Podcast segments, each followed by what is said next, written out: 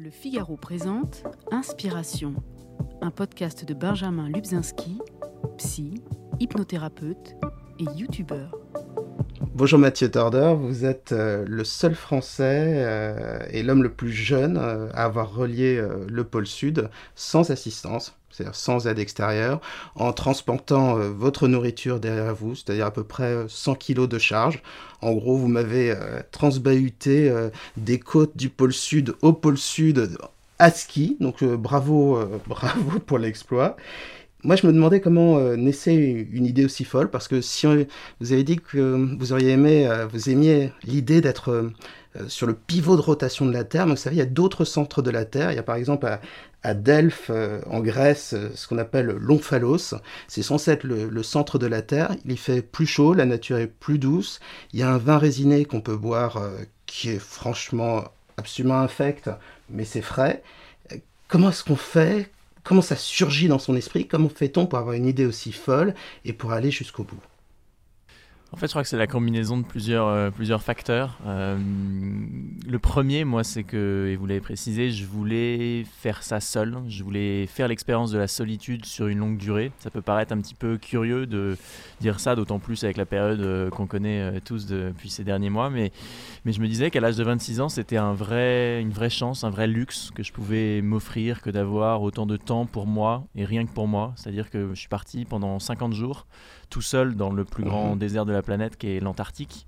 Et en fait, ça, ça venait d'une envie assez profonde que de se retrouver avec soi, parce que je trouvais que bah, on, pouvait assez rapidement se laisser gagner par toutes nos activités, tous nos engagements. Et je trouvais que bah, c'était un moment où j'avais fini mes études et je trouvais que c'était un moment qui était intéressant pour faire un pas de côté et prendre ce temps pour moi sans rendez-vous, sans téléphone qui sonne, sans notification, sans rien du tout, seul avec moi et le grand désert blanc. Et, et ça, c'est la première motivation peut-être. Et la deuxième, c'est que j'étais fasciné moi par ce grand continent blanc. Euh, depuis ma jeunesse, moi, je vois ce, ce, grand amas blanc euh, en bas de mon planisphère euh, qui était dans ma chambre d'enfant et je suis fasciné par cette tache blanche. C'est un continent qui recèle de plein de mystères. On, les premiers hommes, premiers hommes à avoir atteint le pôle sud, c'était Amundsen et Scott en 1911, donc c'était il y a 100 ans, c'est à la fois beaucoup et peu.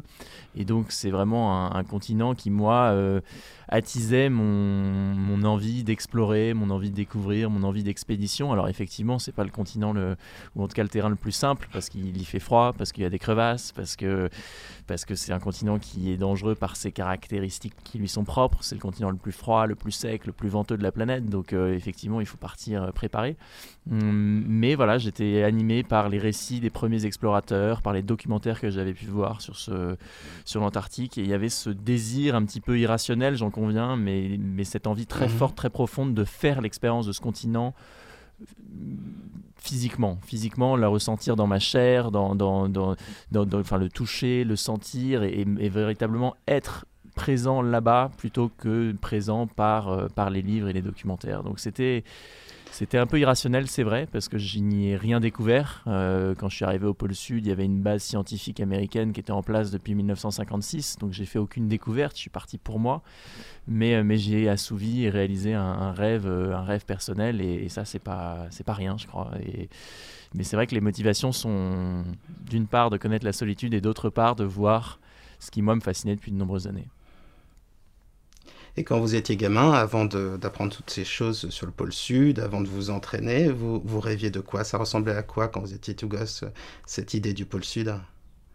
Mais c'était pas que le pôle sud en fait. Moi, c'est plutôt cette idée d'aller voir au-delà de l'horizon. Euh, moi, j'ai été biberonné aux aventures de Tintin et Milou. Je dévorais les BD de Tintin euh, alors que j'étais même pas en, cours préparatoire, j'étais même pas en CP, je savais pas lire. Mais mes parents me racontaient que bah, je passais les pages des BD et que je voyais Tintin et Milou se balader euh, aux quatre coins du monde finalement. Parce que dans Tintin, on, Tintin il va au Pérou, il va en Inde, il va en Égypte, il va même sur la Lune.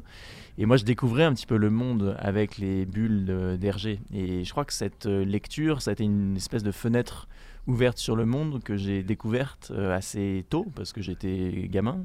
Et en fait, en grandissant, j'ai voulu monter mes propres aventures. Alors, j'ai pas tout de suite pensé au pôle Sud, mais c'est venu un petit peu au fur et à mesure de mes lectures et, de mes découvertes de, notre, de notre planète. Mais hum, mais j'ai toujours rêvé d'aventure étant jeune et j'ai multiplié les aventures et les expéditions sur ces dix dernières années. Et c'est ces aventures-là, ces expériences, ces expéditions qui, moi, m'ont conforté dans l'idée de me dire que c'était possible un jour d'entreprendre une telle aventure au pôle sud en solo, parce qu'effectivement, ça demande beaucoup de préparation, surtout quand on part euh, tout seul et sans ravitaillement, c'est-à-dire sans nourriture qui aurait été disposée tout au long de la route. Partir vraiment avec son pactage euh, de la côte jusqu'au pôle sud, c'est pas une entreprise qu'on dans laquelle on se lance du jour au lendemain. Donc euh, moi, je rêvais surtout d'aventure et, et de grands espaces étant jeune.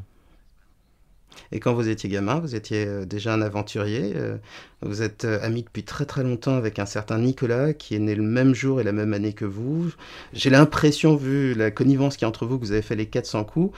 Vous avez commencé à être un aventurier à quel âge?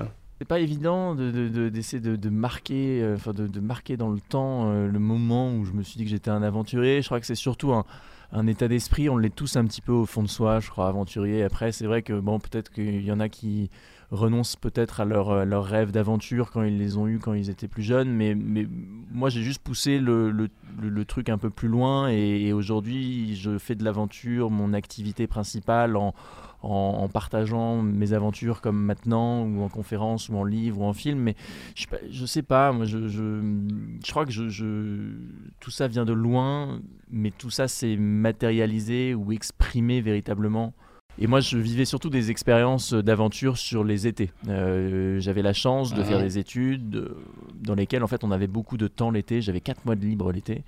Et donc, on avait soit la possibilité Wow. de faire un stage, soit la possibilité de faire un petit peu ce qu'on voulait. Donc, quand je devais faire un stage, je faisais le stage. Mais ce n'était pas la majorité des étés. Et moi, j'utilisais le temps que j'avais pour partir à l'aventure sur euh, des sous que j'avais gagnés en étant serveur dans un resto euh, ou, dans, ou dans un magasin. Et avec cet argent-là, eh bien, je partais euh, prendre un vélo et traverser l'Europe à vélo ou descendre la Seine en kayak ou faire des voyages en stop. Mais c'était des aventures très amateurs, mais qui étaient une vraie forme de préparation à des aventures plus ambitieuses, plus professionnelles. Sauf qu'il y avait cette frustration un petit peu de me dire que voilà, je voulais vivre une vraie grande aventure. Et donc avec Nicolas, on a mis nos études entre parenthèses pendant un an. Nicolas était étudiant Mhm. ailleurs d'ailleurs, et moi j'étais à King's College. Et nos universités respectives ont accepté le fait qu'on arrête nos études pendant un an pour les reprendre après. Et là, on a construit tout un projet pour aller rencontrer des micro-entrepreneurs. Donc les micro-entrepreneurs, c'est des bénéficiaires de microcrédit. Et le microcrédit, Mhm. c'est euh, l'apport de, re- de liquidité pour des personnes exclues du système bancaire classique. Enfin, je vous la fais courte, mais l'idée était vraiment de coupler un voyage à une action de solidarité pour lui donner un fil rouge, pour lui donner un sens. Et ce voyage-là, on en a fait un livre et un film, alors que ce n'était pas prévu au départ. Et ça a peut-être été là, Ouais. euh, le, le déclic, le, le- le moment où je me suis dit que je voulais faire de l'aventure un, un métier ou une activité. Parce que à la suite de ce voyage-là, rien n'était pareil. Moi, j'ai fini mes études, mais j'ai j'ai vraiment voulu pousser dans cette, dans cette direction. Vous, disiez que c'était euh, vertueux, ça l'est même parfaitement parce que les, microcrédits euh, sont le plus souvent remboursés à plus de 90%, donc c'est quelque chose qui marche. Euh, ce n'est pas à but non lucratif, donc le but n'est pas de, dégager des, des profits, mais de permettre à des personnes de vivre, et c'est un système qui est viable financièrement. On forme même les gens à l'esprit d'entreprise, on les responsabilise, et si on choisit les femmes, c'est qu'elles sont bah, plus responsables que les hommes, que finalement elles sont plus sérieuses, remboursent mieux, s'occupent davantage de leur famille, et il y a un effet de, de, ruissellement, ça motive d'autres femmes, et c'est un effet d'exemple qui est plus important, et donc c'est très intéressant parce qu'évidemment ça change aussi la place euh, de la femme dans les sociétés euh, traditionnelles. Euh, qu'est-ce qui, quelle, quelle est la personne qui vous a le plus marqué dans ce voyage, le plus touché? Quelle est la personne qui vous a peut-être bouleversé parmi toutes ces rencontres? Parce que vous êtes allé dans des pays, euh, je pense notamment, je crois, la Birmanie et le Cambodge, où euh, euh, il y a un niveau de pauvreté euh, inimaginable. Ça n'a rien à voir avec l'Europe. C'est euh, des personnes qui vivent au milieu des détritus, qui sont dans un dénuement le plus complet. Au milieu de tous ces pays que vous avez traversés, quelle est la personne qui vous a le plus touché? Effectivement, c'était un voyage. On est parti pendant 11 mois avec Nicolas. On a traversé 40 pays. Donc, c'est à la fois. euh, Enfin, c'est énorme pour un voyage si court. Mais d'un côté, un voyage de cette nature, c'est aussi une multitude et une succession de, compromis. Euh, donc, moi, c'était à refaire, je ne changerais pas. Mais on, on vraiment enfin, traversé des régions à- de manière un peu, un, un peu rapide, mais on s'est aussi attardé longuement dans certains pays justement pour faire ces rencontres-là. Dégager une seule rencontre, ce serait difficile. On a rencontré une cinquantaine de micro-entrepreneurs, on en a soutenu 150 au total euh, pendant, le, pendant le voyage. et, toutes les rencontres étaient assez uniques. Mais c'est vrai qu'on fait face parfois à des situations qui sont complexes avec des femmes qui sont jeunes, qui ont déjà beaucoup d'enfants, dont le mari est parti. Et donc c'est vrai que nous, quand on arrive avec notre 4L et tout droit venu de, France, il y a une disparité de, qui, qui, est, qui est importante. Mais, mais moi, ce que je retiendrai le plus de ce voyage-là et de cette expérience-là, c'est pas tellement une, une seule rencontre. Je crois que le constat qu'on a fait avec Nicolas en rentrant, d'ailleurs, on est revenu par le Sénégal, la Mauritanie, l'Espagne vers la France. Mhm. On est arrivé à la, sur la frontière française euh, dans le Pays Basque euh, et, le, constat qu'on s'est fait et qu'on a, qu'on a eu tous les deux avec Nicolas, c'est que la France était un pays qui était magnifique et qu'on avait une chance inouïe d'avoir un passeport français, d'être né en France. Et, et on, on, a fait ce constat-là parce que euh, on s'est aussi dit que qu'on n'avait fait que des bonnes rencontres et, euh, et que finalement le, le, monde était bien plus bienveillant qu'on voulait le croire. Nous, on nous avait, on nous avait promis euh, qu'on allait se faire euh, trucider dès la frontière iranienne, qu'on ne reviendrait pas vivant du Mexique, qu'on allait se faire dévaliser la voiture. Et, et, bon, peut-être qu'on a eu une bonne étoile au-dessus de nous, mais finalement rien de tout ça n'est arrivé. On a effectivement eu des moments plus compliqués que d'autres, mais les moments les plus dangereux, c'était peut-être la conduite en Inde, où voilà, il y a un code de la route qui est existant mais qui n'est pas respecté et c'est là qu'on s'est fait les plus grosses frayeurs. Mais autrement on, a toujours croisé des gens qui nous ont tendu la main qui nous ont fait des sourires et ça peut paraître très naïf de dire ça comme ça mais, mais c'est vraiment ce que je retiendrai de ce, de ce grand voyage euh, de cet aperçu de, de notre planète. On était on est, on est a, on, a, on a fait vraiment 99% de bonnes rencontres et peut-être que le petit pourcent où ça s'est mal passé, bah, c'était euh, voilà, pas le bon moment pour, euh, pour la faire. Et, et, et, faire ce constat-là euh, après, après ce voyage pendant un an, c'était quelque chose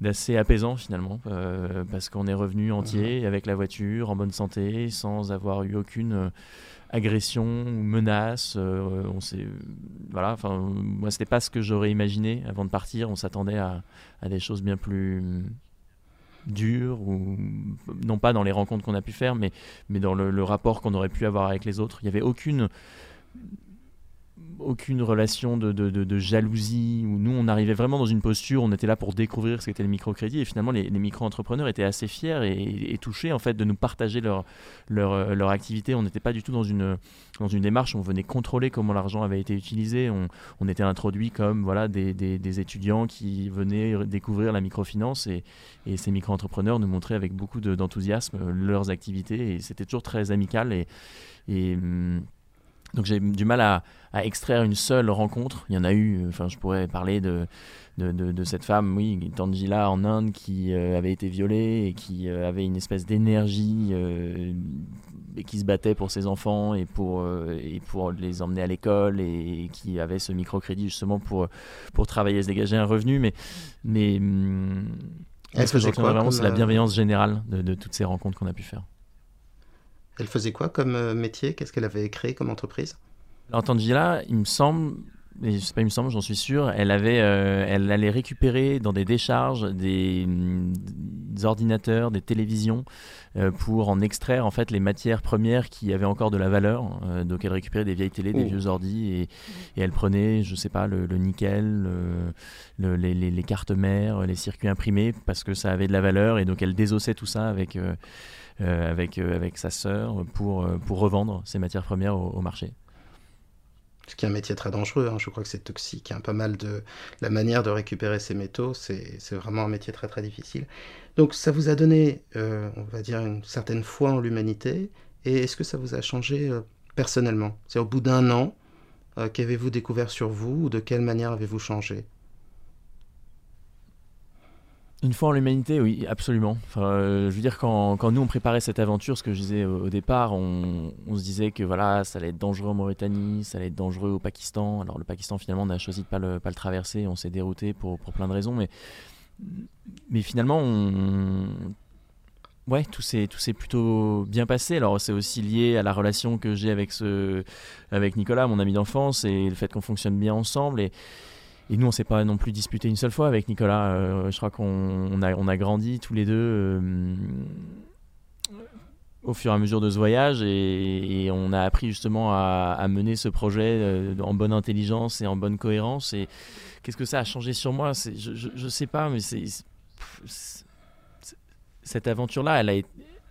Ouais, elle, elle, elle, nous a rendu peut-être plus, plus humble, plus, plus reconnaissant de ce qu'on peut avoir. Euh, parce qu'effectivement, quand on se confronte justement à la misère, aux, micro-entrepreneurs, on, se dit que, et c'est un mystère, mais on, se dit qu'on a quand même une chance folle d'être né là où on est né, enfin en tout cas pour, pour ma part d'être français et d'avoir de, de pouvoir voyager, d'entreprendre ce, genre de projet. Et c'est quelque chose qu'on a peut-être tendance à, oublier quand on est enfermé dans nos petites vies avec nos petits soucis. Et, et donc oui, moi, nous, ça nous a évidemment d'autant plus ouvert justement à l'autre. Euh, et faire cette aventure-là à l'âge de 21 ans, c'était quelque, enfin, quelque chose d'assez fabuleux de, de, de, de uh-huh. pouvoir voir ça et de vivre ça.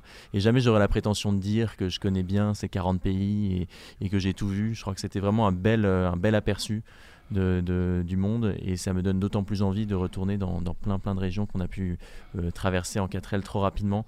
Mais je crois que ça, voilà, ça, pousse à faire un tour autour, enfin un tour de soi et, et ça rend, ouais, ça rend peut-être plus humble de voir tout ça. Est-ce que c'est là que vous vous êtes dit, euh, je peux devenir un aventurier, j'ai envie d'être un aventurier, j'ai envie de faire ça dans, dans ma vie? C'est ce moment-là, c'est plus tard, c'est progressivement, parce que, soyons clairs, euh, vous avez traversé 97 pays, euh, vous avez fait je ne sais combien d'expéditions, mais au moins une par an, voire deux. c'est à ce moment-là que vous vous êtes dit, je vais en faire mon métier?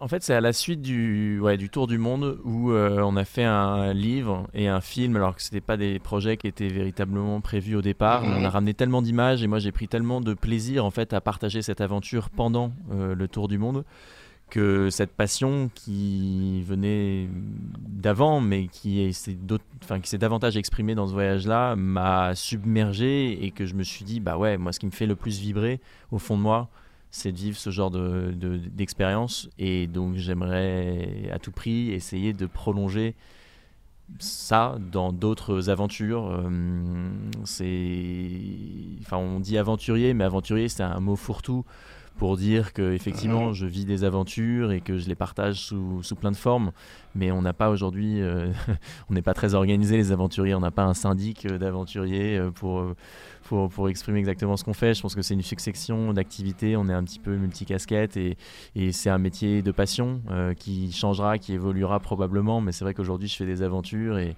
que je les partage. Euh, le pôle Sud, c'était une aventure très personnelle. Euh, bon, l'aventure en 4L, il y avait une dimension plus solidaire, plus, plus, plus humaine peut-être. et, on verra de quoi seront faites les prochaines aventures. Mais il est clair que que j'ai bien envie de, porter une cause ou un message ou quelque chose qui me dépasse moi. Euh, si je prends ma dernière expédition Antarctique, c'était quelque chose de très, très auto-centré finalement, parce que je suis parti pour moi, euh, parce que je voulais vivre cette solitude et découvrir ce pôle sud. Euh, moi, je l'assume à 100%. le fait de dire que j'étais parti pour moi, au contraire, j'aurais trouvé que ça aurait été un petit peu malhonnête de ma part que de dire que je partais pour une cause quand la raison d'être de cette aventure, c'était quelque chose de très personnel. Je préférais assumer ça plutôt que que, que, de masquer la vérité. Euh, et... En même temps, c'était quelque chose d'utile. Vous avez fait ça pour vous. Euh, là, pardon, vous parliez du pôle Sud ou vous parliez de l'expédition 4L À un moment, j'ai eu un. Ouais, j'ai mixé les deux. Je parlais du pôle ah, Sud. Excusez-moi. Euh, Désolé, c'est moi qui. Mais non, non, mais effectivement, la 4L avait, avait une dimension utile, même si au fond, au fond, si, si, je suis très honnête, au fond, on a, on a aussi fait ça pour nous, mais je crois que c'est ce qu'on fait chacun euh, toujours quand on essaye de se rendre utile, mais on fait aussi les choses parce qu'elles nous plaisent et parce qu'elles nous rendent heureux. Euh, nous, mais c'est vrai qu'avec la, microfinance, ça avait une vraie utilité, en tout cas très tangible pour un certain nombre de personnes. Dans votre expédition au pôle Sud, il y, a vraiment trois choses qui m'ont terrifié. Euh, la première, c'est le moment où vous partez. Finalement, vous êtes à, je sais pas, 200 mètres, 1 km euh, d'un autre euh, explorateur qui est en train de partir vers le pôle sud. Donc ça donne l'impression que c'est finalement, pardonnez-moi, une destination euh, touristique. Ça ne l'est pas, hein, vu les températures, vu le danger, etc. Ça ne l'est pas. Mais ça donne cette impression qui est étonnante.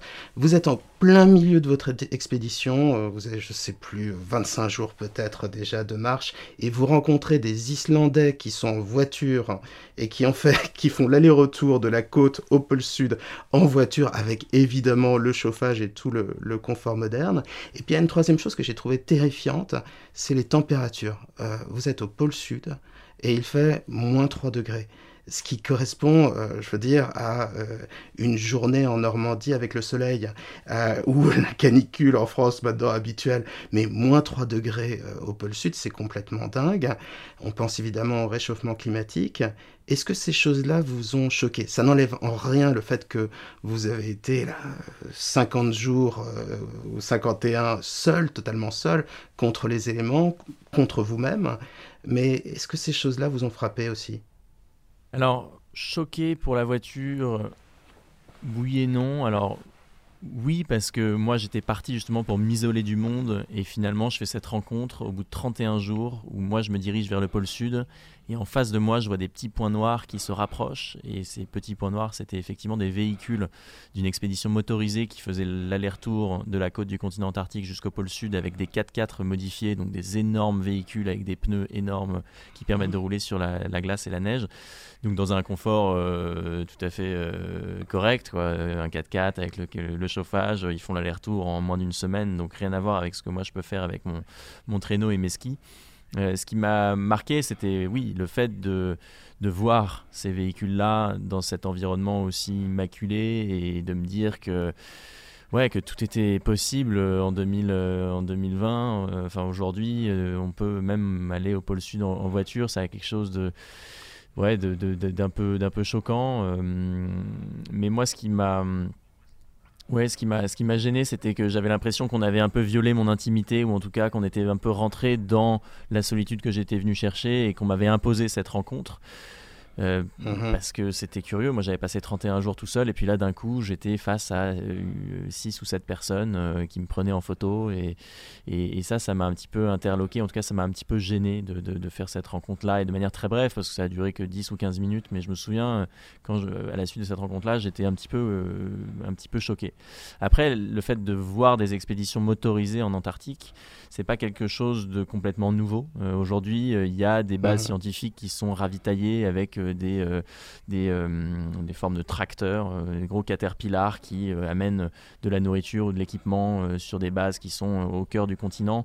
Il y a des expéditions qui ont traversé l'Antarctique avec des traîneaux à chenilles. les premiers explorateurs utilisaient aussi des véhicules à moteur. Donc le fait de voir voilà, un véhicule à moteur en Antarctique n'est pas quelque chose de complètement délirant, mais le faire pour son propre plaisir et, et, de manière aussi rapide, comme si on devait cocher euh, le pôle sud pour euh, pour, euh, pour, pour briller dans, dans, des dîners mondains, ça, ça, me paraît, ça me paraît un petit peu, un petit peu curieux.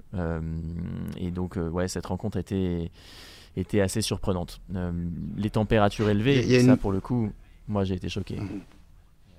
Mmh ouais. Euh, c'était quelque chose d'assez inédit. En, à la fin de l'année 2018, euh, il a fait très chaud en Antarctique de l'Ouest, là où je me trouvais. Euh, il a fait des températures 20 degrés au-dessus des normales de saison, donc à la place d'une température de moins 20, moins 25 degrés, il a fait effectivement pendant 2-3 semaines entre moins moins 2 et moins 10 degrés. Moi, j'étais équipé pour des températures qui descendent jusqu'à moins 50. Euh, et au début de mon aventure, j'avais très chaud. J'avais très chaud parce qu'il y avait des masses d'air chaud au-dessus du continent antarctique qui contenaient beaucoup d'humidité et qui provenaient de l'évaporation accrue de l'océan euh, autour de autour de l'Antarctique et cette humidité bah, elle s'est transformée en neige il y a eu beaucoup de chutes de neige mais beaucoup de couvertures euh, nuageuses et, et, ça ça a été une vraie surprise parce que moi je m'attendais aux crevasses je m'attendais au, au, vent violent je m'attendais évidemment au froid et finalement ce qui m'a ralenti c'était les chutes de neige et les températures élevées chute de neige parce que le traîneau qui pesait 115 kg au départ, eh bien, il s'enfonçait dans la neige et dans la glace. Euh, mais ski aussi, il y avait plus de friction qui était créée. Et comme je travaille, enfin comme j'avançais en autonomie alimentaire, j'avais 50 jours de nourriture, et ben je pouvais, enfin mon temps était quand même limité et compté. Euh, et donc, euh, au lieu de parcourir une quinzaine de kilomètres par jour, j'en faisais deux fois moins. Et donc, il a fallu vraiment redoubler d'efforts et, de, et trouver un petit peu des, des techniques euh, à la fois physiques et psychologiques pour, pour avancer et surmonter cette difficulté supplémentaire. Mais les températures élevées étaient très clairement quelque chose d'assez surprenant, de très surprenant quand on sait à quel point on est loin de toute activité humaine. le lier directement au dérèglement climatique, moi j'en suis intimement persuadé et convaincu. Après, les scientifiques restent prudents aussi parce qu'ils travaillent avec des modèles, ils travaillent avec des, historiques et c'est vrai que cette année était un petit peu inédite, c'était un peu une anomalie. Il faudrait voir comment ça se confirme, mhm. mais il y a des manifestations très directes du dérèglement climatique en Antarctique. Euh, pas forcément là où j'étais, mais en tout cas sur le pourtour du continent antarctique et sur la péninsule, euh, les températures se réchauffent très très nettement. Euh, moi, pour la suite de mon expédition, ça s'est arrangé puisque je gagnais en altitude. Le pôle sud, il est quasiment à 3000 mètres d'altitude. Et donc, plus j'arrivais, plus j'avançais vers le pôle sud, plus j'étais haut, euh, plus, plus j'étais élevé en altitude et plus il a, il a fait froid et plus ça m'a permis d'accélérer. Euh, je regardais vos mains, euh, vous avez tous vos doigts malgré le froid au pôle sud. Euh, vous n'avez pas un physique de, viking, euh, vous aviez euh, un téléphone GPS, beaucoup de matériel électronique, vous écoutiez des podcasts, etc.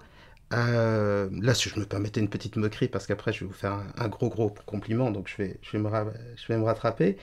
Euh, vous aviez le droit à 6000 calories euh, par jour, donc c'est un petit peu comme si vous mangiez une tartiflette le matin, de la raclette à midi, et puis je sais pas, de la fondue savoyarde le soir. C'est à peu près le, régime qu'il faut pour aller au pôle sud.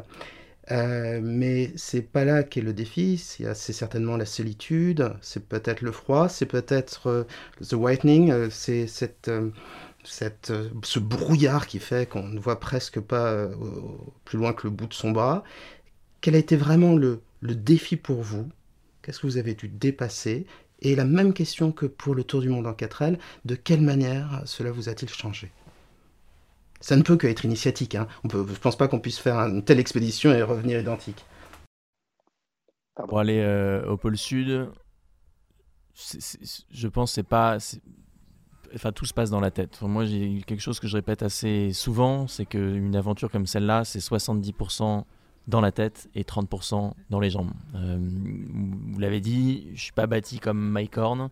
Euh, ce qui me caractérise, c'est peut-être l'endurance physique plus que la force ou la puissance physique. Pour aller au pôle sud, la technique, elle est très simple, c'est qu'il faut mettre un ski devant l'autre euh, tous les jours et répéter l'opération pendant 50 jours. Et ce qui compte, c'est vraiment d'en avoir très très envie. L'année où j'ai tenté mon expédition et que je l'ai réussi, on était 7 à tenter l'aventure. On était sept à tenter de rallier mhm. la côte du continent antarctique jusqu'au pôle sud en solitaire et sans ravitaillement, c'est-à-dire sans, sans nourriture disposée sur, sur la route et sans l'assistance d'un kite ou euh, d'un chien de traîneau ou, d'un véhicule à mhm. moteur. Donc véritablement qu'à la force. Un, un kite, c'est une, une, voile qu'on utilise pour euh, faire avancer le traîneau plus facilement. Qu'on harnache, euh, enfin qu'on a, qui est relié à un harnais et qui, vous propulse euh, avec le vent et qui vous permet de couvrir des distances bien plus importantes qu'à pied. Et on était sept à tenter cette aventure-là, et finalement on n'est que deux à être arrivés au pôle sud. Il y a un militaire des forces, euh, un ex-militaire des forces spéciales, et il y a moi-même. et si je suis arrivé, c'est pas parce que j'étais le plus fort physiquement ou le plus musclé.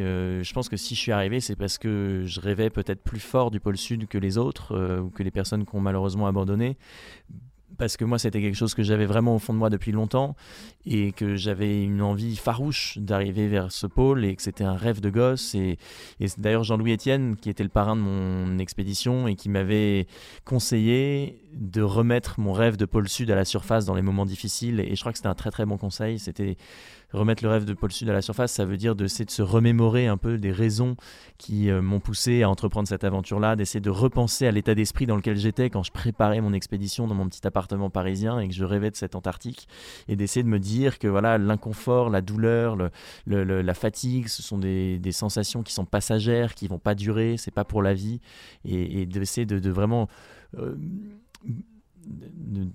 titiller tout ça quand on est sur la glace, ça, aide justement à, avancer.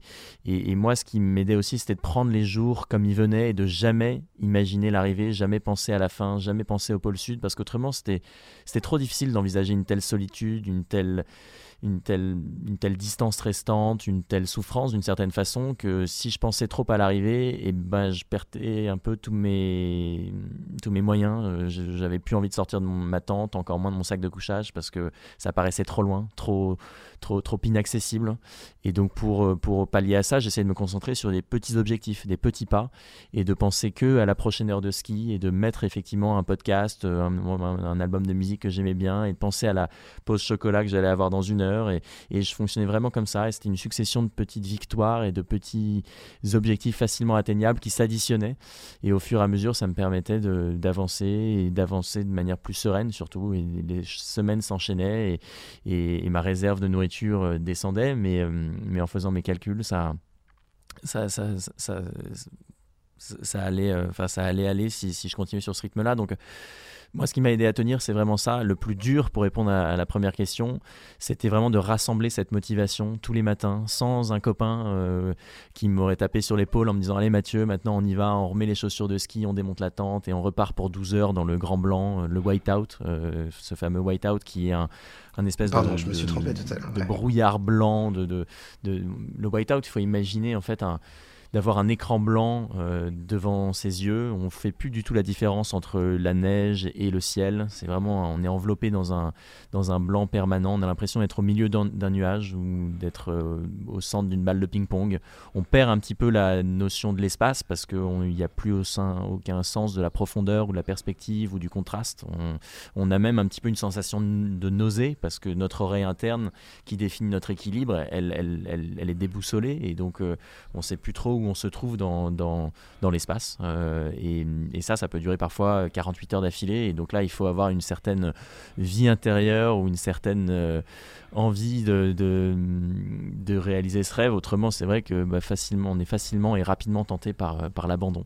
Euh, et, et, moi, je crois que ouais, je j'étais tellement concentré sur cet objectif, j'avais l'impression d'être programmé quasiment, et d'avancer de, vraiment comme une machine qu'on aurait réglée pour aller au pôle sud et que rien n'aurait pu m'arrêter, euh, si ce n'est une blessure. Euh, et donc, ouais, le plus dur, c'était vraiment de rassembler cette motivation le matin pour, euh, pour avancer. Qu'est-ce que ça a appris sur moi? Plusieurs choses, et ces réponses-là, moi, je suis capable de les donner que grâce à l'écriture du livre. Euh, en fait, une aventure comme mhm. celle-ci, c'est quelque chose de très personnel. Euh, Attendez, je, je vais juste deux secondes. Je le montre à la caméra. Donc, c'est Le Continent Blanc, c'est chez Robert Laffont. Et euh, c'est un livre très très personnel, ça permet de vivre de l'intérieur euh, ce que vous avez vraiment vécu. Et puis vous avez même à la fin euh, bah, tout l'équipement qu'il faut si vous voulez vous lancer, vous aussi, dans une expédition vers le pôle sud. Il y a tout, il y a, le, il y a la tente qu'il faut utiliser, il y a le flacon pour faire pipi qu'il faut utiliser, il y a tout ce qu'il faut pour l'hygiène, toute la nourriture. Et euh, il y a déjà une vidéo qui est assez remarquable de votre expédition, mais là je pense qu'on va plus loin parce que c'est l'aventure intérieure que on vit plutôt que de voir l'aventure de l'extérieur. Donc ça, c'est le continent blanc chez Robert Laffont.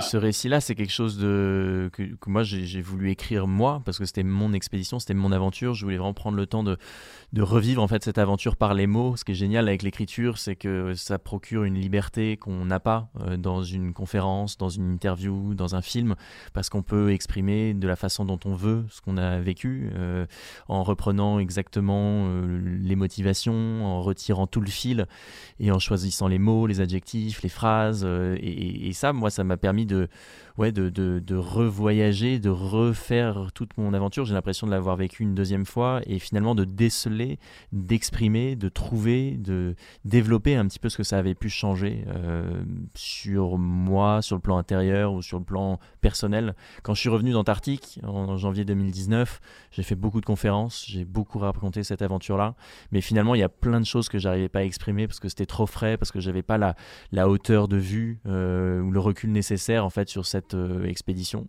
parce qu'elle est, elle est éprouvante, parce que on est vraiment concentré dedans et finalement on est gagné aussi par, par l'euphorie quand on a, atteint l'objectif. Et le fait d'avoir deux ans de recul maintenant ça me permet d'exprimer certaines choses. Et bon je n'aimerais pas tout dévoiler tout, ce qu'il y a dans ce bouquin là mais deux enseignements.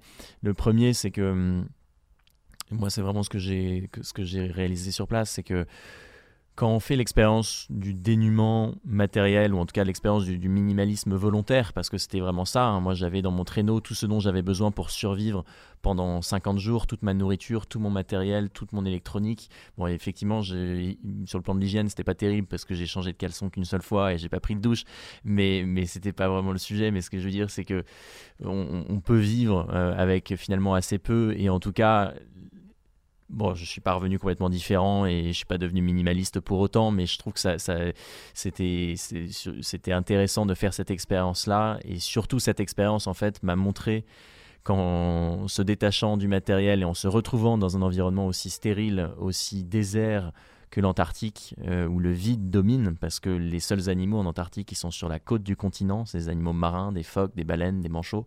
Euh, il n'y a rien au centre du continent, il fait trop froid l'hiver, il fait d'ailleurs aussi l'été, mais il n'y a aucune faune, aucune flore, il n'y a rien qui peut vivre et survivre. Et donc on est dans cet euh, univers qui est complètement désertique, et donc on est seul, face à soi-même. Il faut apprendre à s'apprivoiser, et couplé à un dénuement matériel, eh bien moi je me suis rendu compte que ce qui était le plus important dans ma vie, c'était finalement mes relations humaines, mes relations avec mes proches. Euh, moi, je me souviens d'un moment où, au bout de 5-6 semaines euh, en Antarctique tout seul, je prends mon téléphone satellite pour envoyer un message euh, à, ma famille, à mon frère, ma soeur, mes parents, et je leur dis que je les aime. et moi, c'est quelque chose que j'avais jamais vraiment fait, alors peut-être par pudeur mais c'est quelque chose moi qui ouais qui m'a marqué. Je me suis dit que finalement ce qui était le plus important pour moi bah, c'était eux et le fait d'en être physiquement éloigné. Et j'avais l'impression d'en être très proche aussi parce que bah, je pensais beaucoup à eux et, à mes amis aussi. Et, et j'ai ressenti ce besoin là et finalement je pense que c'est assez révélateur. Ça veut dire que voilà il y, a des choses dans la vie où on a tendance peut-être à oublier parce qu'on les prend pour acquises. Et cette expérience-là, moi, m'a fait mettre en face des yeux euh, cette réalité. Et c'est quelque chose qui était nouveau. Alors ça, c'était une des choses, moi, que j'ai découvertes là-bas. Et la deuxième, c'était que j'étais capable de euh, mettre en place une stratégie militaire. Enfin, vraiment, il aurait fallu que vous me voyiez là-bas, mais je me levais à 5h55 du matin, je mettais une heure et demie à démonter ma tente, m'habiller, manger, et repartir pour 12 heures de ski. Moi, je ne pensais pas être capable de skier 12 heures d'affilée tous les jours pendant 51 jours. 51 jours, c'est quasiment deux mois. Moi, j'avais prévu de mettre à peu près 45 jours, de skier 8-9 heures par jour, de prendre un jour ou deux de repos.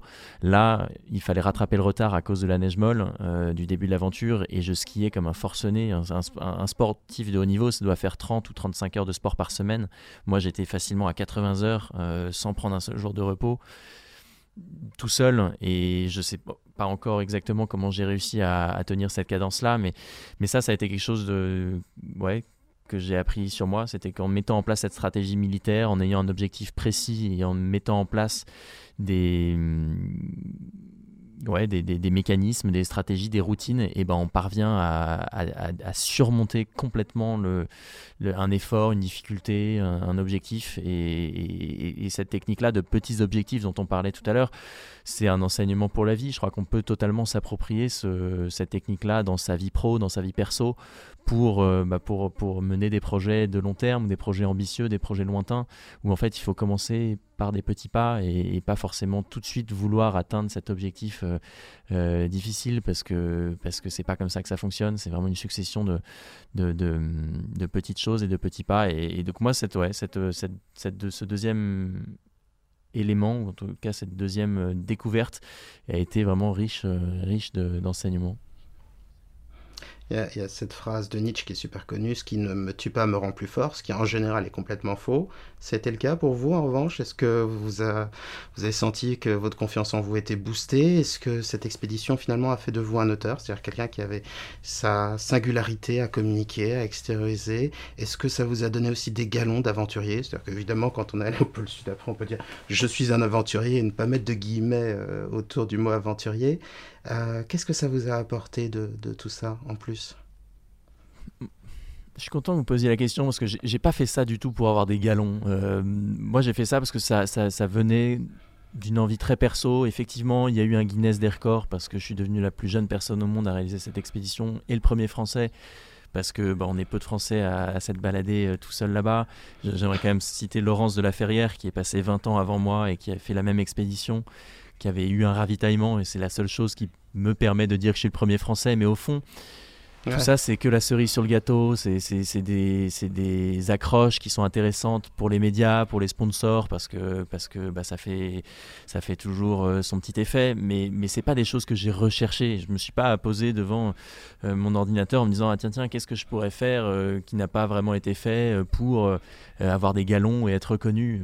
Pas du tout. Moi, l'Antarctique, c'était vraiment une envie très lointaine et personnelle et, le fait voilà de d'avoir accompli cette expédition dans ces conditions et d'aujourd'hui pouvoir me targuer d'être le premier français ou le plus jeune c'est des cerises sur le gâteau c'est des récompenses supplémentaires. Moi rien que le fait d'avoir réussi ce que j'avais ce dont j'avais rêvé dans les conditions que je m'étais fixées c'est une, une, joie immense et une fierté personnelle qui moi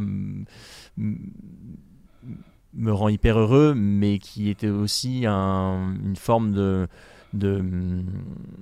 d'apprentissage. Enfin, je crois que cette, cette aventure-là me donne envie d'en faire d'autres et, peut-être différemment, mais en tout cas, elle, est, elle sera un, point de référence euh, majeur pour entreprendre d'autres aventures. Je sais qu'en ayant rejoint le pôle Sud tout seul, dans la, de la façon dont je l'ai fait, me donne d'une certaine façon, oui, une confiance, mais une, une expérience et une légitimité qui n'est pas négligeable pour entreprendre d'autres aventures. Mais, mhm. mm, mais en tout cas, la motivation, elle a été au départ très, très personnelle. Euh, vous parliez de Jean-Louis Etienne, euh, vous disiez qu'il n'y avait pas de syndicat des explorateurs, mais il y a quand même une société euh, des explorateurs français, appelée aussi Club des explorateurs, qui a été fondée en 1939, si je ne dis pas de bêtises, par des gens connus. Hein. Il y a Paul-Émile Victor, par exemple, qui a fondé ça, et Louis Lyotard, qui est aussi un, aventurier, euh, très connue, et puis Alexandra Davinel, euh, la première femme à être allée à, Lhasa, euh, au Tibet, la, capitale du, Tibet bouddhiste. C'est 300 personnes triées sur le volet, des scientifiques, des érudits.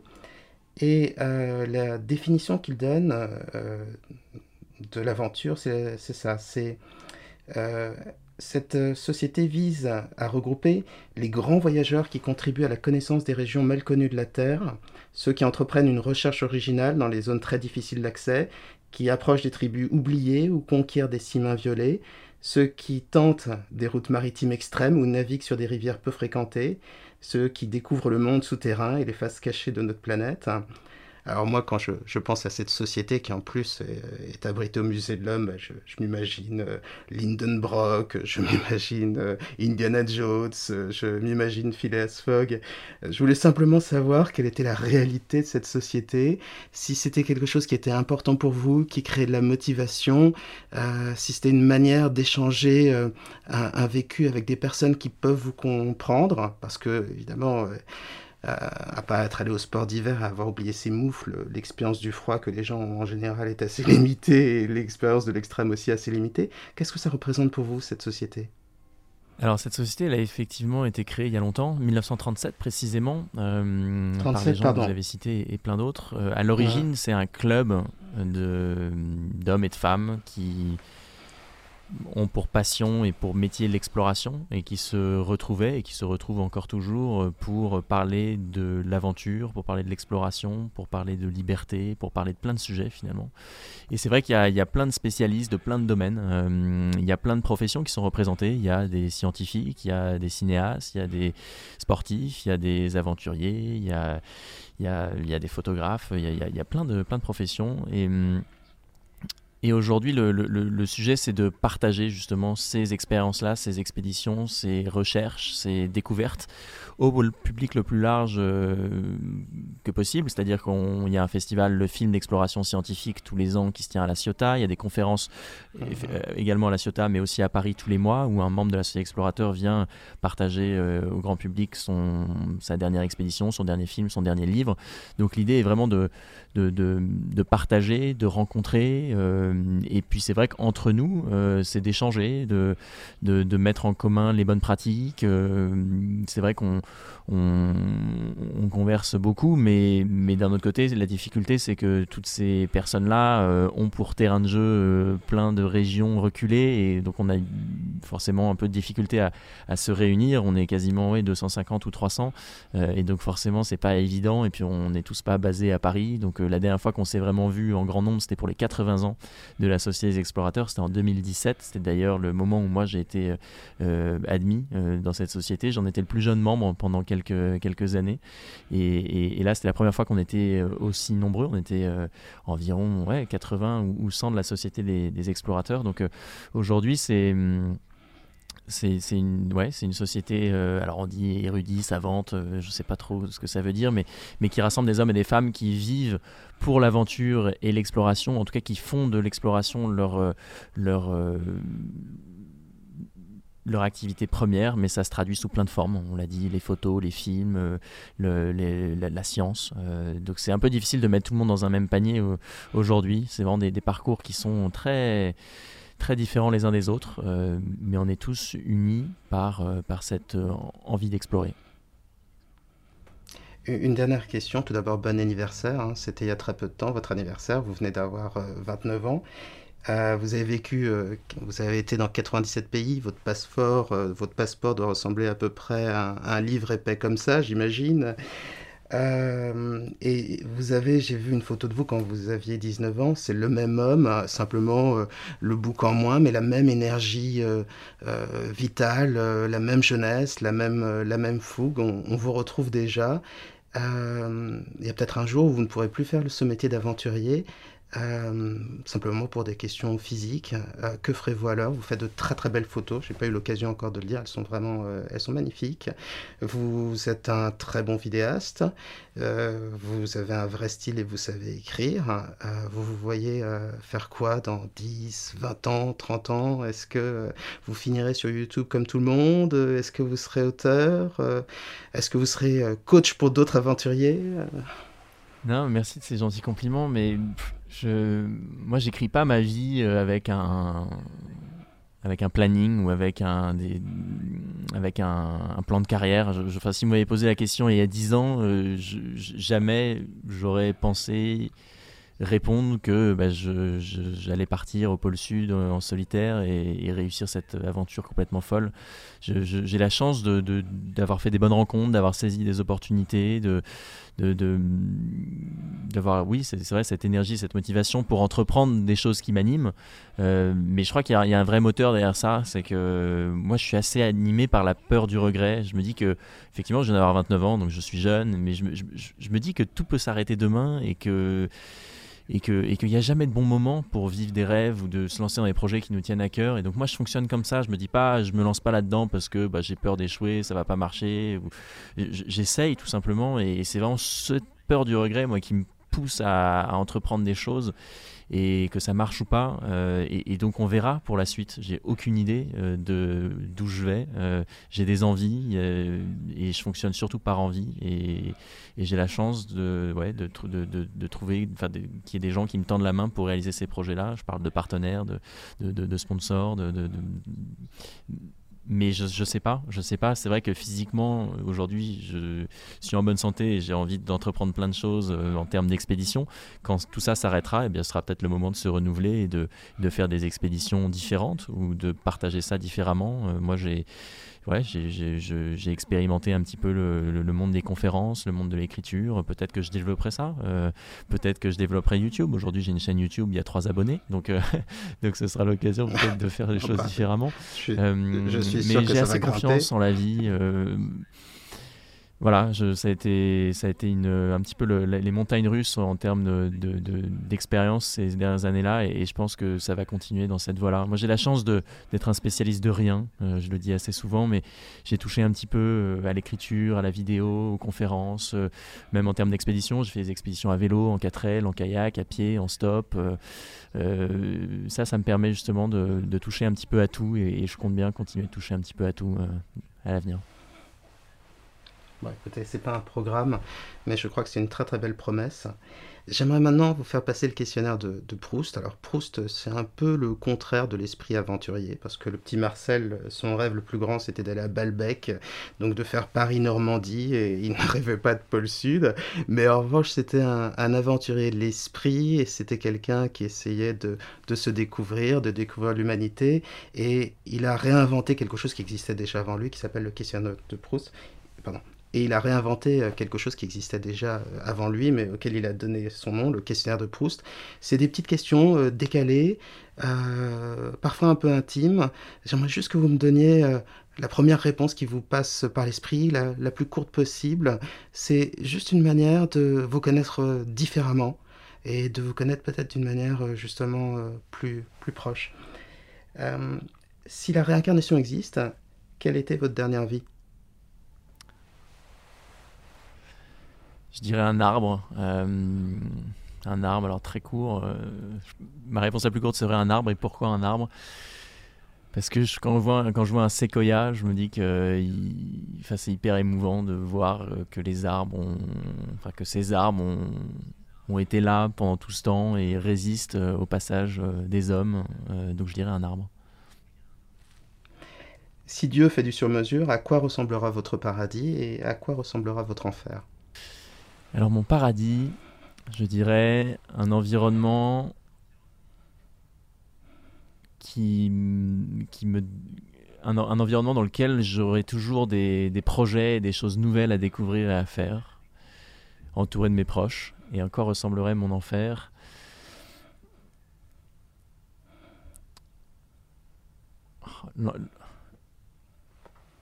L'enfer, ce serait d'être entouré de de personnes qui qui font pas leur travail ou ce pourquoi elles sont là et ah, je sais pas mon enfer ce serait non mon enfer serait plutôt de, de, n'avoir aucune aucune perspective aucune euh, aucun aucune aucune aucune réalisation personnelle euh, d'être vraiment enferré dans quelque chose qu'on qu'on fait tout le temps sans, sans épanouissement et et sans, et sans motivation. Ça, ce serait quelque chose qui serait très triste pour moi de ne de, pas, de pas découvrir des choses nouvelles. De... Si on est dans la matrice, que changeriez-vous en premier à sa programmation? Je pense que j'essaierais de, de changer le rapport qu'on a avec euh, la nature. Je crois qu'on on, a complètement oublié que nous, les humains, on fait partie de la nature, on est une partie intégrante de la nature, et, vouloir trop la domestiquer ou, la, tailler à nos propres besoins, bah, finalement, on, est en train de, détruire ce tout. Et donc, si je pouvais changer cette chose-là, je, je, m'y attellerais euh, en premier. Je dirais qu'il faudrait retrouver un petit peu ce lien euh, ou ce rapport originel qu'on a avec la nature. Quel est le dicton ou la citation que vous répétez le plus souvent? Je suis pas une personne de dicton ou de citation, mais il y, en a, y en a évidemment qui me... Ou, ce que vous répétez intérieurement, ce qui vous motive, hein, ça peut être aussi ça, hein. ça peut être votre citation. Moi, en revanche, il y a quelque chose que j'ai écrit dans mon livre et, et je pense qui me, qui me définit bien, et en tout cas quelque chose qui, moi, m'anime c'est que je ressens une certaine urgence de vivre. Euh, j'aime bien, j'aime bien cette formule parce que hum, je pense que il faut pas attendre que la vie passe pour vivre. Euh, je crois que je crois que la vie elle se vit maintenant, qu'il n'y a pas de bon moment pour euh, tenter quelque chose de nouveau ou de partir à l'aventure. je crois que la combinaison du temps, de l'argent, de la motivation, de l'énergie, de la bonne santé, bah elle arrive jamais vraiment et qu'il ne faut pas retarder justement ses envies parce que autrement elles font naître des, frustrations, je pense, à terme. Euh, donc cette urgence de vivre, moi, c'est quelque chose qui me, qui me définit et qui m'anime très clairement. Quel est le plus grand de vos petits plaisirs coupables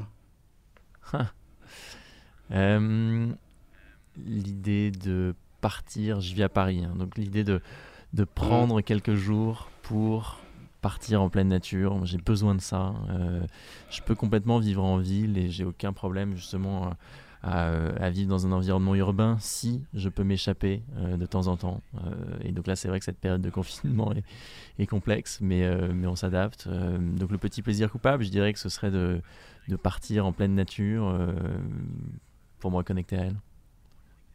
Super. Euh, quand la vie semble injuste, triste ou douloureuse, ou même absurde, que faites-vous pour essayer d'être heureux? Vous y avez un petit peu répondu, mais est-ce que vous avez d'autres stratégies? J'essaye de ne pas y accorder trop d'importance. Euh, quand quand il y a des variables que je peux pas ajuster ou contrôler, j'essaye de ne pas y prêter trop d'attention ou d'énergie parce que c'est la meilleure façon de s'épuiser. Donc quand c'est injuste, euh, ou trop douloureux ou trop difficile, euh, j'essaye de passer outre. Euh, autrement, si c'est vraiment injuste, euh, il y a peut-être une raison, il y a peut-être un moyen de réparer ça. Mais si je n'ai vraiment aucun contrôle, j'essaye de me détacher le plus possible de, de cette situation parce que parce que c'est le meilleur, la meilleure façon de, de s'enliser et de perdre, de, perdre, de perdre son énergie. Y a-t-il un film, une série, une musique, un livre qui vous a changé? Changer, je crois pas. Euh, mais bouleversé ou étonné ou animé, bien sûr. Euh, bon, on a parlé de Tintin. Euh, moi, les aventures de Tintin et Milou, ça a été quelque chose qui a été, je pense, formateur dans ma vie. Après, il y a des lectures de Sylvain Tesson, de Jean-Louis Etienne, moi, qui m'ont vraiment donné envie de, d'entreprendre ces aventures-là, ou en tout cas d'emprunter ce chemin. Euh, il y a l'axe du loup, l'axe du loup de Sylvain Tesson, moi qui m'a qui m'a beaucoup beaucoup beaucoup euh, touché et qui m'a donné envie moi de partir à l'aventure. Euh, Jean-Louis Etienne aussi, pas pour rien qu'il a été le parrain de mon expédition, mais mais mais puis à l'écouter parler, et, ouais, c'est des gens comme ça moi qui m'ont énormément inspiré. Quand vous êtes-vous magistralement trompé pour la dernière fois? Alors ça c'était avec des personnes avec qui je devais travailler. Ça, c'était un bel échec. Euh, mauvais jugement, euh, précipitation. Euh, c'était pour un partenariat dont je ne citerai pas le nom, mais où en fait les, motivations, les ambitions n'étaient pas alignées du tout. Et j'ai pas senti ça pour plein de raisons. On était trop pressé, on n'a pas eu le temps de contractualiser, de formaliser le, mais voilà, c'est, tout ça c'est très professionnel, mais, euh, mais en fait c'était très humain aussi, parce qu'au fond on n'était pas du tout alignés, on n'avait pas du tout compris euh, l'un et l'autre ce qu'on, ce qu'on souhaitait. Et voilà, c'était pénible et enfin, très pénible pendant un moment, maintenant c'est fini, donc euh, c'est riche d'enseignements pour la suite. De quel personnage historique ou de fiction aimeriez-vous vivre la vie? Je pense que les astronautes ou les Neil Armstrong, ou les, les gens qui ont la chance, qui ont eu la chance de voir notre planète d'en haut, de pouvoir la contempler d'un seul regard. Moi, ça, c'est en tout cas une, sensation que j'aimerais énormément vivre. Après, euh, après, euh. Euh, je dis pas que je voudrais être astronaute, mais je pense que c'est une, ouais, c'est un parcours de vie, une sensation qui doit être assez unique d'être astronaute ou de voir, de contempler notre monde d'un seul regard. Quelle est, la, situation, dans laquelle, vous vous sentez le plus obligé de faire semblant Quand on me pose des questions sur mon, mes activités, mon, mon métier, et que je suis dans un contexte où je suis obligé de pas éluder les questions parce que parce que parce que je suis visible parce que les gens sont savent peut-être un petit peu qui je suis et je me sens un peu obligé de faire semblant de enfin je sais pas trop comment exprimer ça mais je, sais qu'il y a des que le que mon parcours étonne et parfois, j'ai pas envie de le raconter, tout simplement parce que j'ai envie d'être tranquille, mais je me sens un petit peu obligé de le faire tout simplement parce que parce que parce qu'il y a une question qui m'est posée, parce que parce que parce que ça intéresse et au fond bah, ça me flatte ou ça me touche ou de, savoir que des personnes sont intéressées par ce parcours-là et que moi d'une certaine façon je peux peut-être apporter quelque chose à mon interlocuteur. Mais mais c'est vrai que parfois, comme tout le monde, hein, on se sent un petit peu obligé de de, de, de le faire et, et, bon euh, c'est un c'est un mal pour un bien au, fond, donc je, ça me fait plaisir, mais c'est vrai que parfois ça peut, je peux faire un petit peu semblant de, de le faire. Je ne sais pas si cette réponse est satisfaisante. Euh, qu'est-ce qui arrive encore à vous mettre en colère? Je suis pas quelqu'un de colérique ou de facilement énervé, euh, mais ce qui m'énerve beaucoup, c'est quand les gens où les personnes qui ont ou doivent faire quelque chose ne le font pas ou ne font pas correctement leur métier. Ça, c'est quelque chose moi qui m'énerve beaucoup. Euh, chacun a son propre métier, a sa propre activité, et quand on ne fait pas ce qu'on est censé faire, ça, c'est quelque chose qui peut beaucoup m'énerver. Euh, après, j'essaye de prendre sur moi, et, et tout ça n'est pas n'est pas si grave, mais mais euh, ça, ça peut me mettre en colère quand on ne fait pas ce qu'on doit faire ou ce qu'on a prévu de faire. Quel est parmi vos défauts celui auquel vous tenez le plus? Je crois qu'au fond de moi, il y a peut-être une, sensibilité euh, qui pourrait être une forme de défaut parce qu'elle m'a, elle, m'a, elle, pourrait me porter préjudice ou elle pourrait me, me faire plus de mal que, que, que, que ce qui. Que, que, de bien, mais au, mais au fond, je pense que cette sensibilité-là, elle m'ouvre un petit peu à l'autre ou au monde. Enfin, je ne sais pas comment le dire, mais, euh, mais c'est vrai que je pense qu'au fond du fond, le fait de partir tout seul, c'est une, pour l'Antarctique par exemple, c'était une, espèce de quête intérieure qui, qui peut être douloureuse euh, et qui peut être une forme de, défaut, mais, mais au fond j'y tiens beaucoup parce que parce qu'elle est hyper enrichissante et, effectivement c'était une expérience qui était dure, mais mais au fond, elle a, elle a, été, elle a, été, elle a été géniale. Et bon, cette sensibilité-là que je peux avoir, peut-être, euh, ouais, il faut, faut savoir la canaliser. Pour quelle époque étiez-vous fait? Moi, je pense que je suis né 100 ans trop tard. Euh, je suis très heureux euh, au 21e siècle avec toute la technologie et toutes les possibilités qu'on peut avoir. Mais c'est vrai que aujourd'hui, l'aventure, elle existe, mais elle n'a rien à voir avec euh, l'aventure ou l'exploration du début du, du 20e. Les mecs, quand ils partaient à la conquête du pôle Sud en 1911, ils n'avaient pas de téléphone satellite, ils n'avaient pas de GPS, ils partaient vraiment à l'aventure, à l'exploration, ils partaient découvrir quelque chose. Aujourd'hui, heureusement ou malheureusement, il n'y a plus quand même grand-chose à, explorer. Alors il y a des membres de la société explorateur qui me tueraient euh, si euh, ils m'entendaient dire ça, parce qu'il reste, il y a du spatial, il reste des fonds marins, il, reste plein de choses, et puis même en termes de scientifiques, euh, il y, a, un boulevard d'exploration qui s'ouvre à nous. Mais c'est vrai qu'en termes d'exploration géographique, moi j'aurais aimé J'aurais aimé, je pense, euh, faire partie de ces équipes qui allaient euh, ouvrir des nouvelles voies maritimes, qui allaient euh, planter un drapeau au pôle sud et qui allaient vraiment se tenir là où l'homme ne s'était jamais tenu. Moi, c'est quelque chose qui m'a toujours animé, les, déserts ou les, points très éloignés sur Terre. Et, pour le coup, en, 2000, en 2020, il y, en a, il y en a un petit peu moins. Donc euh, peut-être le début du 20e, ça aurait été bien. Je vous remercie beaucoup Mathieu Torder. Euh, on a eu la joie de, recevoir dans l'émission euh, Inspiration plusieurs aventuriers, mais je crois qu'il y a quelque chose qu'ils partageaient tous, c'est une forme d'humilité, pas feinte, et aussi donc une forme réelle de sincérité, d'envie de dépassement, de curiosité. Je trouve que toutes ces belles valeurs, tous ces beaux sentiments, on les retrouve vraiment directement dans votre expérience. Et je trouve que elle est vraiment inspirante parce que, évidemment, il y a le pôle Sud qui était une aventure magnifique. Mais vous avez fait aussi plein d'aventures près de chez vous. Euh, aller de Vernon euh, au Havre euh, en kayak, se balader dans l'Europe de l'Est à vélo. Et, et, ça permet de se rappeler quelque chose qui est très, je trouve très très précieux. C'est qu'on n'est pas obligé de subir la quotidienneté. On peut il y a une expression euh, arabe qui dit euh, Dieu fait l'aliment, le diable fait la sauce. On peut rajouter comme ça de la sauce ou des piments dans sa vie et trouver euh, l'aventure près de chez soi, faire des rencontres près de chez soi.